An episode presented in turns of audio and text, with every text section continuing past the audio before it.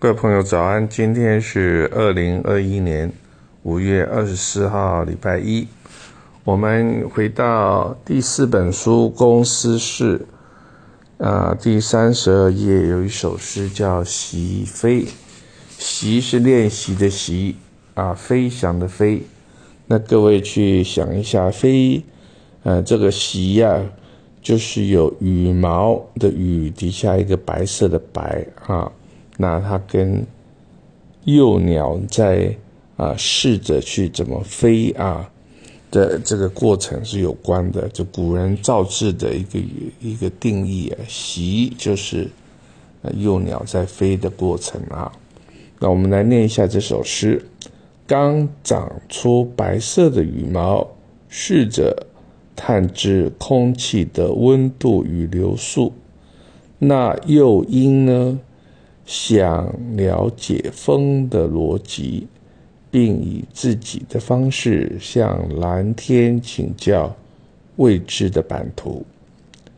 第一次的起航有点不顺，多次几次就能飞出心得，在同温层中。自信的穿梭，飞到海角与天边，像云讨教天的辽阔，与浪，海浪的浪，与浪学习海的宽容。好，那我们来讲一下这首诗这个“习”的注解文。他说：“习”呢？它的原始意涵是幼鹰啊，幼小的老鹰的一种试飞，在不断的学习中修正错误，持续成长。而人们去到上班的地方呢，也就如同是进入了另外一种教室，学习的是职场练功的项目。那唯有不断的学习，在错误中成长。你的团队呢？你的公司才能进步。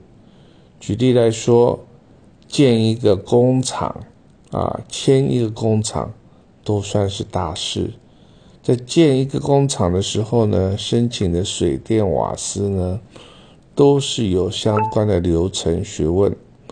如果能在学习中把事情完成呢，算是一种成长。